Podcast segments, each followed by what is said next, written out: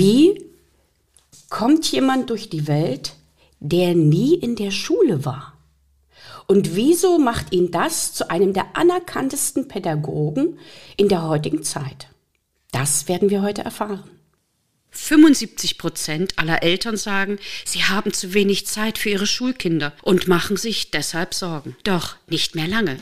Denn in diesem Podcast erhalten Sie konkrete Anregungen, wie Sie endlich trotz aller Anforderungen mehr Zeit für sich und Ihre Kids haben. Ich bin Ria Nolte und los geht's mit meinen Mutmachgeschichten.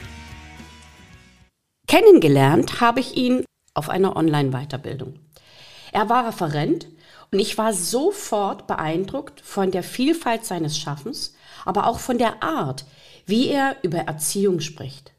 Bei Recherchen stellte sich dann heraus, dass nicht nur sein Wirken, sondern sein Werdegang hochinteressant und nicht alltäglich ist.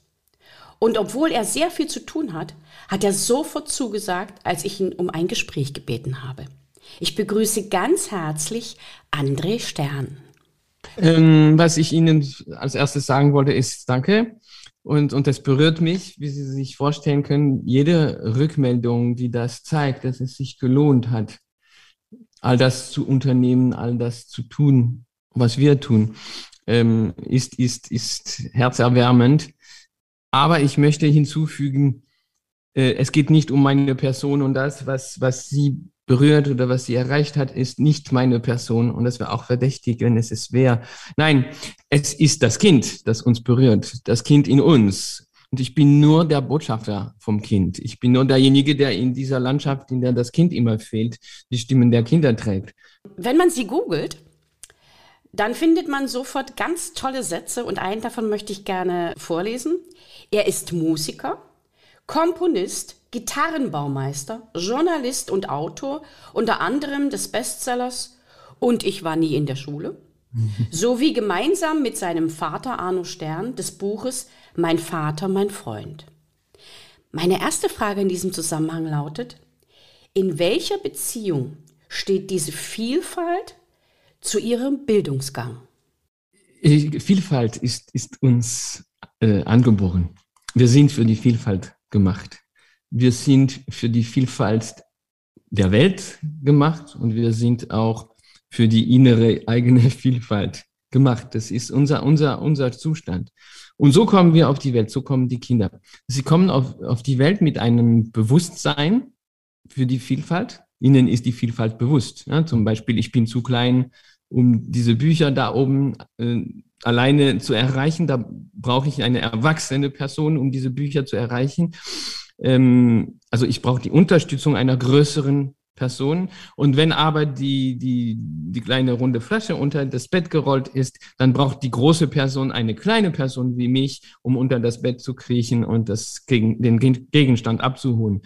Ähm, das heißt, das Kind denkt nicht, das eine ist besser als das andere. Das Kind denkt nur, beides ist unentbehrlich. Ja? Und dann geht das Kind in die weite Welt hinaus und wir brauchen dem Kind die Toleranz gar nicht beizubringen, weil das Kind die Intoleranz gar nicht kennt. Und das Kind braucht, möchte, wünscht die Vielfalt der Welt. Alle Hautfarben, alle Altersstufen, alle Berufe, alle Schicksale, alle Geschichten, die sind alle da und alle Kompetenzen, alle Begeisterungen, alle Traurigkeiten, alles ist dort vorhanden und die Kinder sind für die weite Welt gemacht und gehen in die weite Welt mit diesem offenen Herzen, mit diesem offen, mit diesen offenen Armen und, und wünschen sich nichts als diese Vielfalt und ein Teil dieser Vielfalt zu sein. Denn du und du und du und ich zusammen können mit unseren Verschiedenartigkeiten Dinge er gemeinsam erreichen, die wir alleine nicht erreichen würden. Und diese Vielfalt, also um Ihre Frage mehr oder weniger zu beantworten, ich bin ein bisschen ein Spezialist dafür, die Fragen nicht zu, richtig zu beantworten, ähm, diese Vielfalt und diese mehrschichtige Kompetenz, die alle miteinander verbunden sind, aber verschiedenartige Kompetenzformen, die zusammenkommen, das ist eigentlich unser Grundzustand. So sind wir. Und die Kinder werden so geboren und wenn wir sie davon nicht entfernen würden, wenn wir sie nicht wegtransportieren würden durch erzieherische Maßnahmen, dann würden sie es auch bleiben und so wären auch wir. Und dann würden wir das qualifizieren, nicht wahr? Wir würden sagen, das ist ein hochkreativer Mensch. Oder ähm, wir würden sagen, das ist ein Mensch mit einem außergewöhnlich vielfältigen beruflichen Hintergrund oder was auch immer. Oder Interessen. Oder Interessen oder oder man würde es negativ beleuchten. Dieses Kind ist, ähm, ich meine sogar ADHS, wissen Sie, dieses Kind äh, ist überall beschäftigt, gleichzeitig überall. Und statt das als Qualität zu sehen, würden wir sagen, dieses Kind brauchen wir in die rechte Bahn zu führen. Das heißt, wir müssen dieses Kind, äh, das Kind muss sich auf ein Ding konzentrieren, das es nicht interessiert. Und das ist eine schwierige Aufgabe. Dabei, auf ganz natürliche Weise, kann sich ein Kind Stunden auf etwas konzentrieren, das es interessiert. Und um Ihre Frage zu beantworten, äh, ich bin ein ganz banales Kind. Ich bin ein Kind wie alle anderen auch. Es wären, wenn man ihnen vertraute. Vertrauen ist ziemlich zentral in meinem, in meinem Wirken.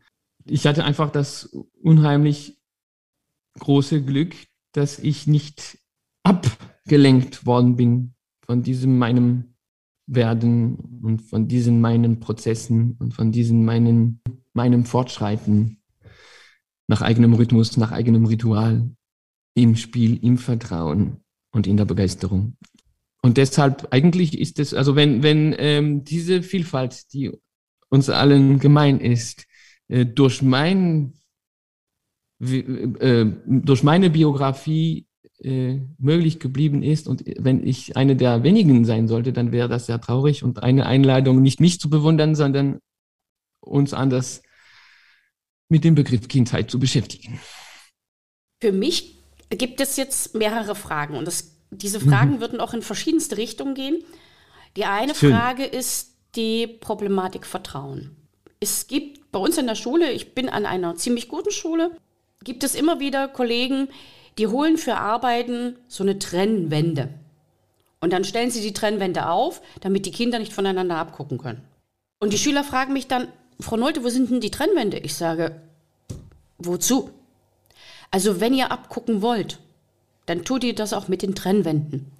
Aber wisst ihr was? Ich vertraue euch, dass ihr mir zeigt, dass ihr euer eigenes Wissen da aufs Papier packt und natürlich gucke ich ab und zu mal und ich werde auch mal jemanden ermahnen, wenn ich das Gefühl habe, die Augen sitzen da woanders.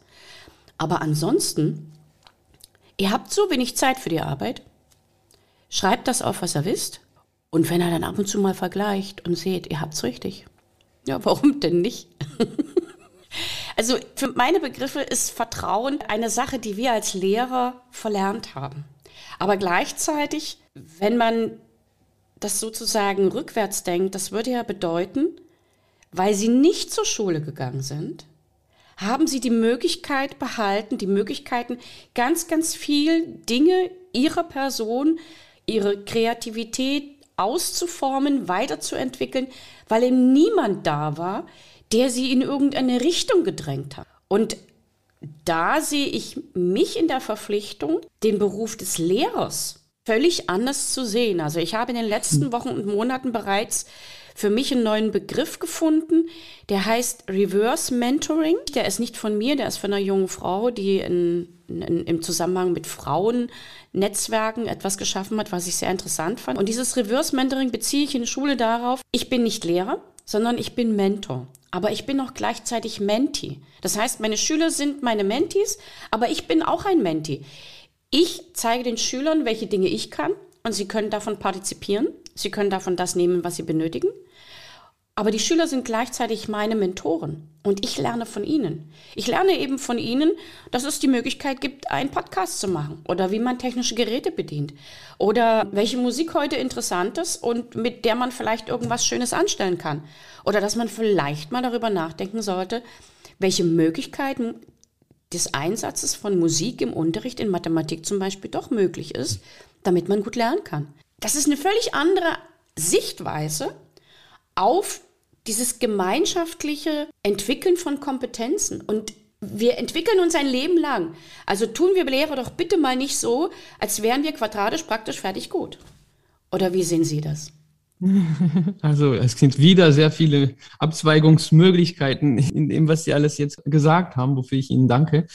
Also erstens, nicht die Lehrer und die Lehrerinnen sind es, Das ist eine ganze Gesellschaft, die so tickt. Ich möchte an dieser Stelle wirklich die Schule in Schutz nehmen. Es gibt keinen Grund dafür, dass die Schule anders ist, anders tickt derzeit, dass in der Schule andere Paradigmen und andere Haltungen gelebt werden als in der restlichen Welt. In dieser ganzen Welt haben wir einen Misstrauensantrag an die Kindheit gesprochen und halten uns daran. Und es wird wunderbar sein, dass der Anfang von was Neuem in der Schule stattfindet. Das ist ja der Ort, wo die meisten unserer Kinder sind. Natürlich gibt es überall Ausnahmen. Sie werden ein paar Lehrer, Lehrer, maskulin, werden Sie finden, die noch nach dem alten ticken. Aber, aber die, die, die meisten anderen sind Menschen, die in dieser Gesellschaft äh, großgewachsen sind, die aber nicht mehr wirklich daran glauben, aber nur einfach reproduzieren. Sie sehen die Kinder so, wie sie selbst als Kind gesehen worden sind haben zwar daran keine Freude, aber kennen nichts anderes. Es gibt nur eben die erwähnten Ausnahmen, die Freude daran haben, aber die meisten haben keine Freude, haben aber nichts anderes vorgelebt bekommen und, und sind orientierungslos und denken nicht daran, das Kind einzuladen, nicht mal von sich auszugehen, sondern vom Kind aus, um zu beobachten, anstatt Dinge da reinzutun. Äh, was kommt da heraus, wenn wir diesem Kind ein wenig Vertrauen schenken? So, das war das eine. Das andere, was ich sagen wollte, mit dem, was Sie genannt haben, mit diesem Reverse Mentoring und dem ganzen Vorschlag rundherum, diesem Konzept. Wenn das ist wieder ein Konzept. Ich sehe, dass vor Konzepten und Methoden immer Haltungen kommen. Und wenn Sie empfänglich waren für diese Idee, dann weil Sie schon ja in einer neuen Haltung gewesen sind. Sonst wären Sie nicht aufmerksam geworden auf das, überhaupt auf das Thema. Nun aber, das, was Sie beschrieben haben, das ja sehr erleichternd ist in der heutigen pädagogischen Landschaft, setzt in Gang eine Maschinerie, die viel größer ist als das, woran sie zuerst denken, wenn man ihnen das erzählt. Nämlich, sie wollen uns vom Patriarchat befreien. Wissen Sie das? Die Idee, dass es Kategorien überhaupt gibt, dass es Kategorien gibt, die also mehr Macht haben, ja. also dass es Kategorien gibt, die die anderen Kategorien dominieren, das kommt vom Patriarchat.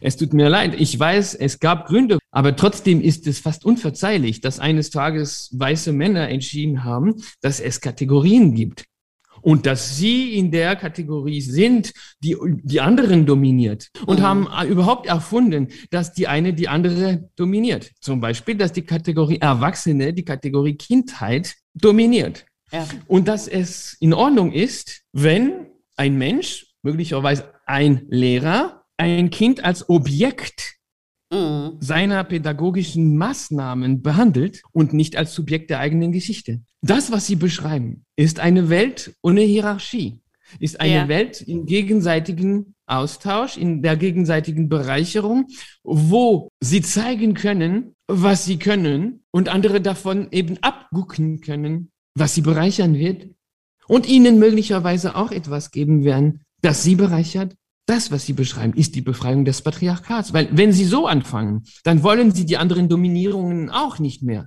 dann ertragen Sie nicht mehr, mhm. dass irgendeine Kategorie auf irgendeine andere herrscht. Sie wollen am Ende auch nicht mehr, dass, die, dass das menschliche Tier die anderen Tiere dominiert. Das ist, das ist eine allgemeine Befreiung. Und darum tut es so gut. Darum ist es wie einmal ausatmen. Stellen Sie sich vor, was es für unsere Kinder bedeutet. Wir haben das Abguckens als ja ein Verbrechen erklärt, nicht wahr? Dabei, wir, bitte, wie haben Sie Ihre Muttersprache gelernt? Sie haben nachgeahmt, was die anderen Ihnen vorgelebt haben, nicht wahr? Die anderen haben mit Ihnen gelebt und mit Ihnen gesprochen und dann haben Sie sich daran orientiert und haben das übernommen, was die anderen machen, um es auch zu machen. Ja. Das nennt man Kopieren. Richtig. Das nennt man ab. Wie haben Sie das Schreiben gelernt? Sie haben beobachtet, dass Menschen so ein, irgendein ein Zeichen gemacht haben und dann haben sie abgeguckt, wie sie das, also warte mal, eine horizontale Linie, dann mache ich eine Kehre, eine Kurve, so mache eine halbe, einen halben, eine halbe runde Form und fast ganz und bremse hier. Oh, und das ist ein, ein E. Ja, und ich muss immer gucken, wie ist das da? Ah nein, da, in die andere Richtung muss ich gehen, so muss ich gehen. Sie haben ja abgeguckt, weil wenn Sie beim Modell nicht zuschauen, dann können Sie das auch nicht imitieren. Und die genau. Kinder sind geniale Nachahmer. Das heißt, um etwas zu lernen, müssen Sie ein Vorbild haben. Das heißt, Sie müssen irgendwo abgucken. Oder Sie liefern die erwartete Antwort, die Sie auswendig gelernt haben, ohne zu verstehen, worum es geht. Das ist eine andere Möglichkeit. Dann vergessen Sie aber den Inhalt. Mein Gitarrenbaumeister hat mich so empfangen. Ich werde dir alles zeigen. Ich möchte dir alles zeigen. Ich werde dir alles vorleben, was ich mache. Beibringen kann ich dir nichts. Ich kann dir nur zeigen. Und wenn Sie schon von Mentoren sprachen, in einem Teil der Ausbildung der Samurai steht, wenn du deinem Meister auf deinem Weg begegnest, töte ihn. Echt? Weil der hat auf deinem Weg nichts zu suchen. Er ist auf seinem Weg, lebt dir vor und erlaubt dir, deinen Weg zu finden. Aber auf deinem Weg darf er nicht stehen, sonst steht er dir im Weg. Das sind total schöne Bilder. Diese Bilder sind faszinierend. Und ich habe dabei auch gerade dran gedacht, dass wir in der Schule eigentlich Fehler machen. Allerdings sind diese Fehler vielleicht ganz wichtig, damit sich unser System weiterentwickeln kann. Denn zum Beispiel Fehler an der Tafel wurden sofort weggewischt, weil Fehler nicht gut sind. Heute wissen wir seit einiger Zeit, Tried and Error, dass man aus Fehlern lernt und dass man mit Fehlern durchaus auch weiterrechnen kann. Und wenn ich diese Fehler aufzeige und mit dem Fehler durcharbeite mit den Schülern und stelle dann die richtige Rechnung daneben und dann vielleicht noch den Beweis dafür, dass die richtige Rechnung auch richtig ist und dass die, dass die andere Rechnung, die die Schüler gemacht haben, dass das in eine völlig falsche Richtung geht und dass sie dann plötzlich auf einen Irrweg kommen und dass da ein Widerspruch entsteht. Und Erst dadurch lernen sie richtig. Ich fand es für mich immer wichtig, dass ich den Schülern sage, Spickzettel schreiben ist wichtig, du darfst ihn nur nicht benutzen. Das hängt aber mit der Merkfähigkeit zusammen. Aber Entschuldigung, warum nicht benutzen? Was ist schlimm daran? Machen Sie sich keine Notizen, wenn Sie irgendwas Wichtiges äh, machen wollen? Und gucken Sie bei einem Vortrag nicht auf Ihre, auf, auf, auf Ihre Karten? Doch. Wie, wie ist das? Also Entschuldigung, wenn, wenn Sie mich vorher vorgestellt haben, haben Sie das auswendig gelernt gehabt oder haben Sie das vorgelesen?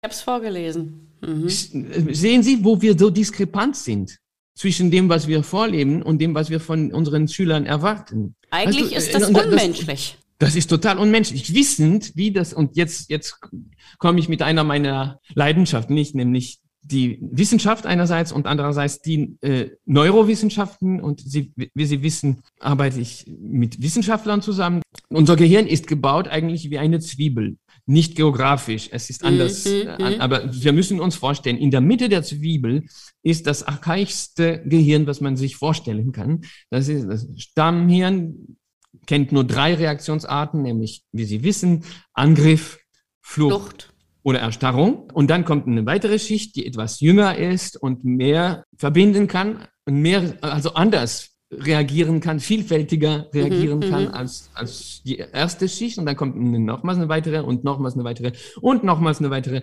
und nochmals eine weitere. Und am Ende kommt hier der präfrontale Kortex. Das ist der jüngste Teil des Gehirns. Das ist hier vorne.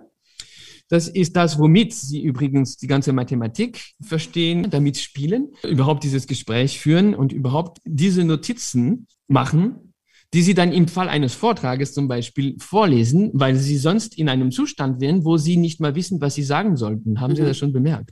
Weil Sie alles geschrieben haben mit Ihrem präfrontalen Kortex. Das ist die Stelle, wo man draufklopft und sagt, ach, ja, klar. Genau, genau, ja klar. Übrigens, das interessante Ding ist, dass diese Schichten vor Überspannungen geschützt sind durch kleine Sicherungen. Und die Idee ist nicht nur diese, diese Schichten des Gehirns zu schützen, sondern uns möglichst schnell im Fall des Stresses zur richtigen Ebene zu führen. Wissen Sie, falls der Stress nur ein, nur ein kleiner ist, dann fällt zuerst eben das, der präfrontale Kortex aus. Mhm. Also regelrecht die zwei äh, Sicherungen brennen durch und der präfrontale Kortex fällt auf den Boden. Und wenn der Stress größer ist und Sie noch überlegen, was soll ich jetzt machen, dann ist die, die nächste Schicht auch wirklich einfach abgestellt, bis die richtige Reaktion kommt. Und wenn der Stress auf einmal so groß ist, dann fallen alle Schichten aus und nur noch Stammhirn ist da und reagiert, indem sie die Flucht oder den Angriff oder die Erstarrung wählen. Sehen Sie, um, um die, und das hat bis jetzt die ganze Spezies ja gerettet, nicht wahr? Wenn wir noch da sind, ist es, weil es so funktioniert. Das Ding ist, wenn ich Sie überfalle,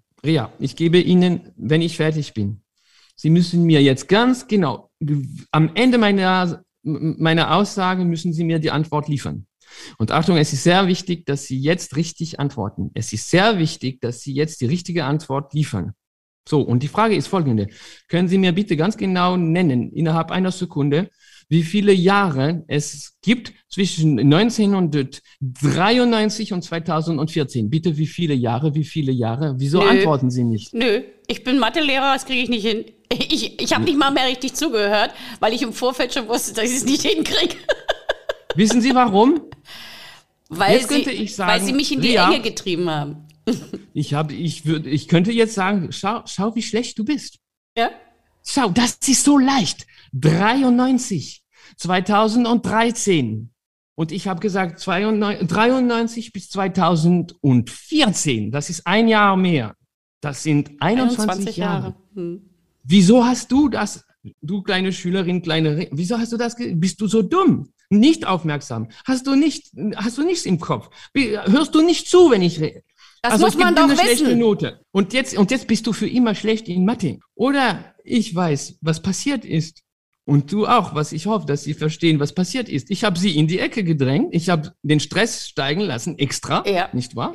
Wie in einer Prüfsituation oder irgendwel oder allein, dass sie an die Tafel gehen müssen. Sie, puff, yep. Die zwei Sicherungen brennen durch und ihr präfrontaler Kortex, der liegt derzeit noch am Boden. Der ist jetzt wieder zurück, aber der lag die ganze Zeit am Boden. Schon als ich angefangen habe, wo Sie angefangen haben, so mehr, ich weiß, ich schaffe es nicht, alte, also alte Programmierung, äh, alte Konditionierung, war der schon weg. Die Antwort aber befindet sich in diesem präfrontalen Kortex. Mhm.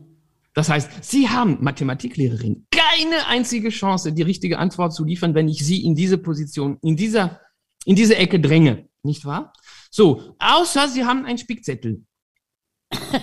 ja, das stimmt. Dann kriege ich sie nicht in die Ecke. Mhm. Dann sind sie ganz entspannt und sagen, ja, komm, komm. Ja, die Antwort ist hier. Und das, was, ja. wenn, wenn das, was ich will, nur ist, dass sie mir die richtige Zahl nennen, wenn ich fertig bin mit meiner Frage. Wa warum bin ich schockiert, wenn Sie ablesen 21, an, anstatt das selbst zu liefern? Denn gelernt haben Sie es in beiden Fällen nicht. Jetzt ist die Frage, wie kriegen Sie den Stresspegel bei Ihren Schülern heruntergefahren. Wie kriegen Sie hin, dass Sie verstehen, was Sie lernen und nicht nur lernen und vergessen? Ich darf die Sicherung nicht durchrauschen lassen. Indem Sie möglichst wenig Stress entstehen lassen, indem Sie sie entspannen und sagen, hey, locker hier, keine Prüfung. Wir wollen Dinge verstehen. Mm. Ich will sie nicht, ich will euch nicht mit einem nassen Tuch um den Kopf hauen, mit meiner Macht, denn am Ende ist das Macht. Weil ja. wenn ich sage, ah, Kleine Ria war nicht fähig, jetzt schon wieder nicht fähig, 21 zu sagen. Ne? Dann übe ich Macht aus. Ja. Sie sind Opfer von Gewalt. Sprachliche Gewalt, das ist richtig.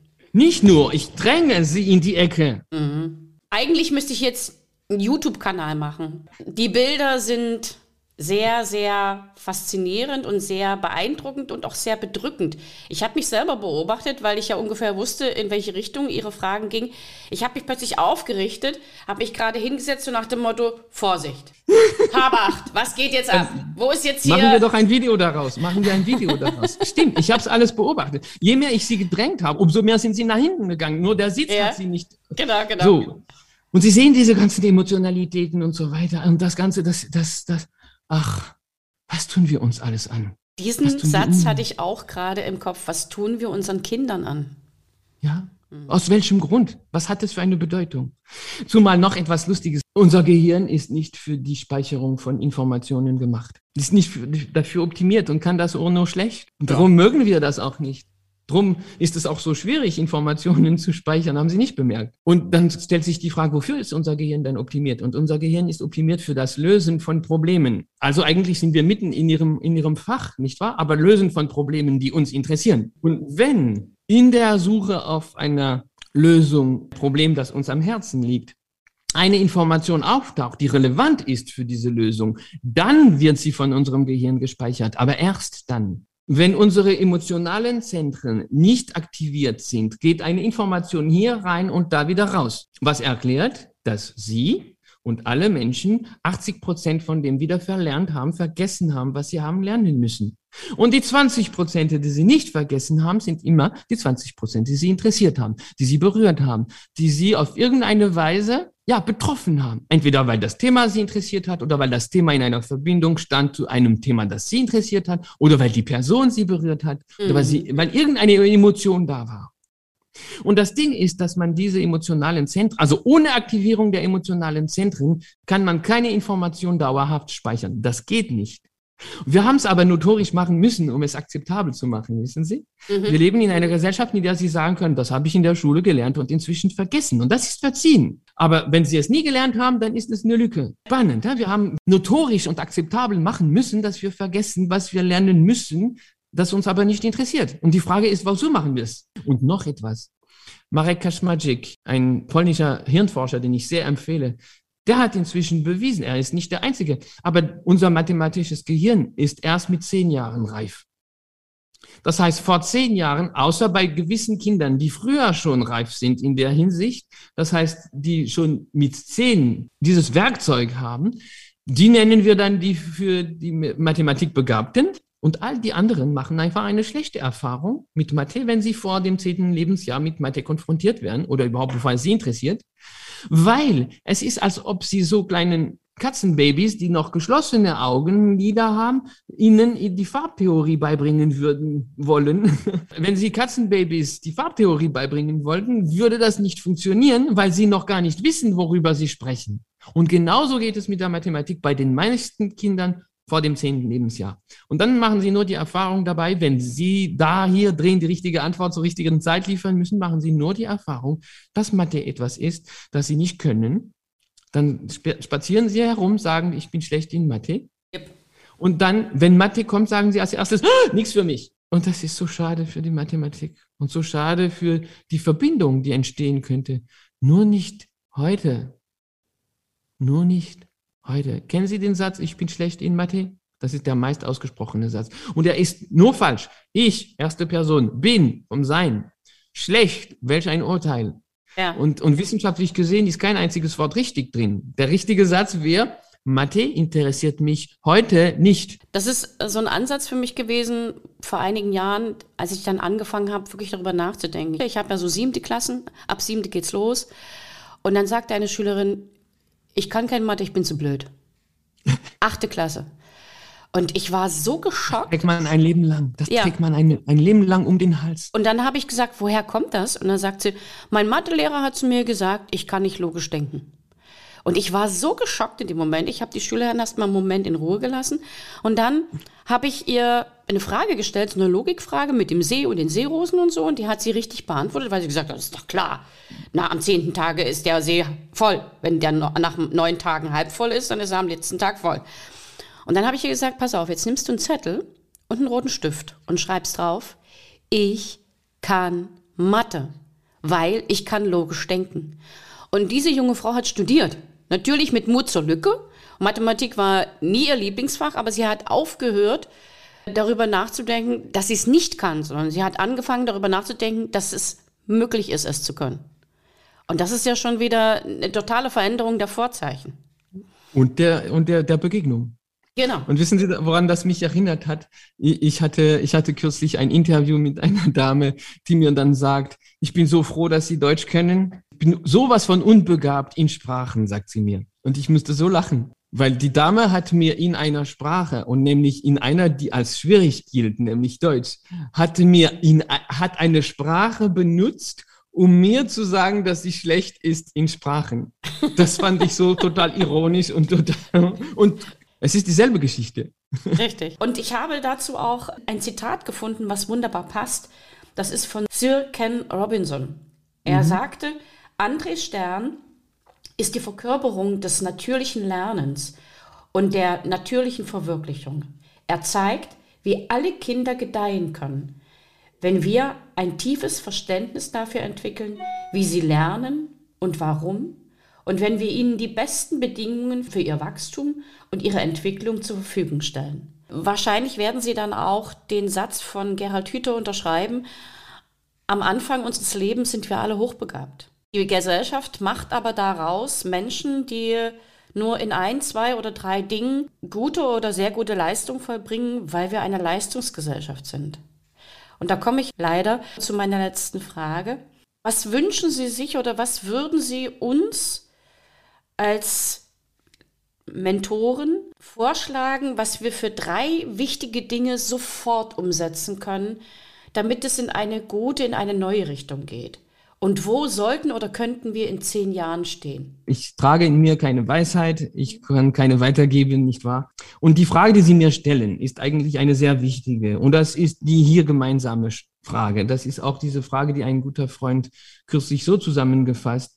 Er fragte, wie kann ich die Garantie haben, dass meine Kinder zu ordentlichen Menschen werden? Wie kann ich die Garantie haben, dass ich das tue, was ermöglichen wird, dass meine Kinder ordentliche Menschen werden? Und das ist die Frage, die uns hier alle bewegt, ob wir Eltern, Lehrer oder Erwachsene sind äh, oder Kinder, die sich diese Frage stellen und so weiter.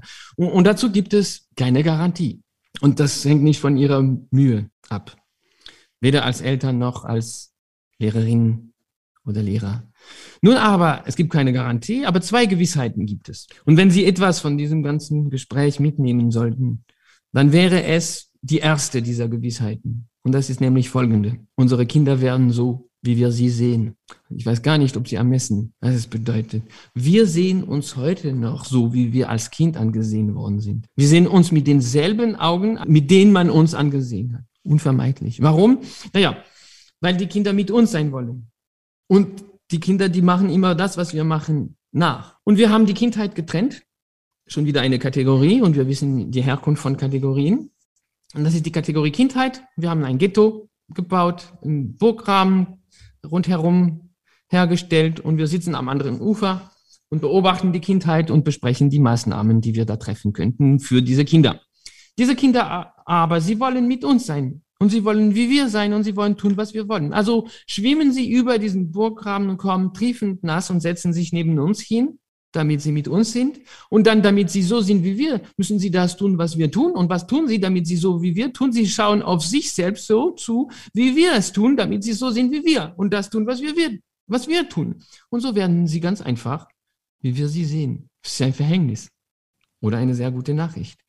Wenn wir die Kinder für notdürftige kleine Wesen halten, die erst noch werden müssen und die durch unsere Erziehung erst sich zur, also der Nullpunkt der Entwicklung sind und wir, äh, wir sind die Krönung, der Kulminationspunkt der menschlichen Entwicklung, dann werden sie das. Und wenn wir denken, die Kinder sind das, was sie sind, die Kinder sind Potenzialbomben, die Kinder sind Riesen, die Kinder sind Riesen, weil sie noch alles werden und alles lernen können, was der Mensch werden und lernen kann. Dann werden sie dazu. Sehen wir sie als Objekte von pädagogischen Maßnahmen? Werden sie. Sehen wir sie als Entdecker und Gestalter? Das werden sie. Das ist die eine Gewissheit und sie verändert alles. Die zweite Gewissheit ist, unsere Kinder werden so, wie sie uns sehen. Wir wollen alle, dass unsere Kinder eines Tages glückliche Erwachsene sind und wollen das so sehr, dass wir vergessen, dass im Namen ihrer Zukunft wir ihre Gegenwart nicht auf, aufopfern dürfen. Erstens. Und zweitens, wir vergessen völlig in unserem Stress, gute Eltern oder gute Lehrerinnen und Lehrer zu sein. Wir vergessen einfach, ihnen vorzuleben. Also wir wollen, dass sie eines Tages glückliche, erfüllte, begeisterte Erwachsene sind, aber wir leben ihnen die ganze Zeit vor, dass wir nicht glücklich, nicht erfüllt und nicht begeistert sind vor lauter Mühe, dass sie es eines Tages sind. Ja. Vom Sichtpunkt des Kindes aus betrachtet, wie Sie gerade nickend bemerkt haben, ziemlich absurd. Also wenn Sie diese zwei Dinge einfach jetzt gehört haben, können das nicht vergessen. Und das wird etwas bewirken, auch wenn es Unbehagen ist. In diesem Unbehagen wurzelt das Neue. Und noch eines müssen wir wissen. Wir tragen alle in uns ein verletztes Kind. Das Kind, dem eines Tages gesagt worden bist, Kind, geworden ist, Kind, so wie du bist, bist du nicht gut. Du musst dich verändern. Du musst Fortschritte machen. Du musst meinen Erwartungen entsprechen. Kind, ich hab dich lieb. Bedingungslose Liebe, behaupten wir. Ich hab dich lieb. Komma. Aber, und das ist nicht mal bedingungslos. Ich hab dich lieb, aber ich hätte dich lieber, wenn du durchschlafen würdest. Ich hab dich lieb, ganz früh, ich habe dich lieb, aber ich hätte dich lieber, wenn du deine Hausaufgaben besser machen würdest. Ich habe dich lieb, aber ich hätte dich lieber, wenn du deine, dein Zimmer besser aufräumen würdest. Ich habe dich lieb, aber ich hätte dich lieber, wenn du mir im Haushalt helfen würdest. Ich habe dich lieb, aber ich hätte dich lieber, wenn du bessere Schulnoten nach Hause bringen würdest und so weiter. Aber ist nicht bedingungslos. Bedingungslose Liebe kann es nur geben, wenn es bedingungsloses Vertrauen sind. Und bedingungsloses Vertrauen ist, im nonverbalen Bereich der Sprache einem Kind fühlen zu geben, ich hab dich lieb, weil du so bist, wie du bist. Du musst dich nicht verändern, nicht anpassen, nicht mir anpassen. Du musst nichts tun, dir keine Mühe geben. Du kannst auf deine Notizen, um sie so zu nennen, schauen, auch bei der Prüfung. Du hast nichts zu beweisen, denn ich habe dich lieb, weil du so bist, wie du bist.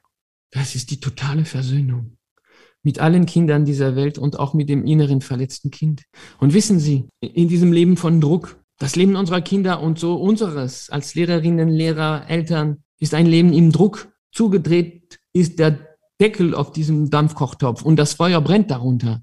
Und der Druck steigt und steigt und steigt, denn du musst gut sein, du musst das Richtige tun für deine Kinder. Und wenn du ein Kind bist, musst du in der Schule gut aufpassen, weil sonst, wenn du nicht gut aufpasst, kriegst du keine guten Noten und keine guten Noten führen zu keinem guten Studium. Und kein gutes Studium bedeutet keine guten Diplome und keine guten Diplome bedeuten, wie du weißt, keinen guten Job. Und wenn du keinen guten Job hast, dann wirst du kein Geld haben. Und wer kein Geld hat, hat nichts, denn wer nichts hat, ist nichts.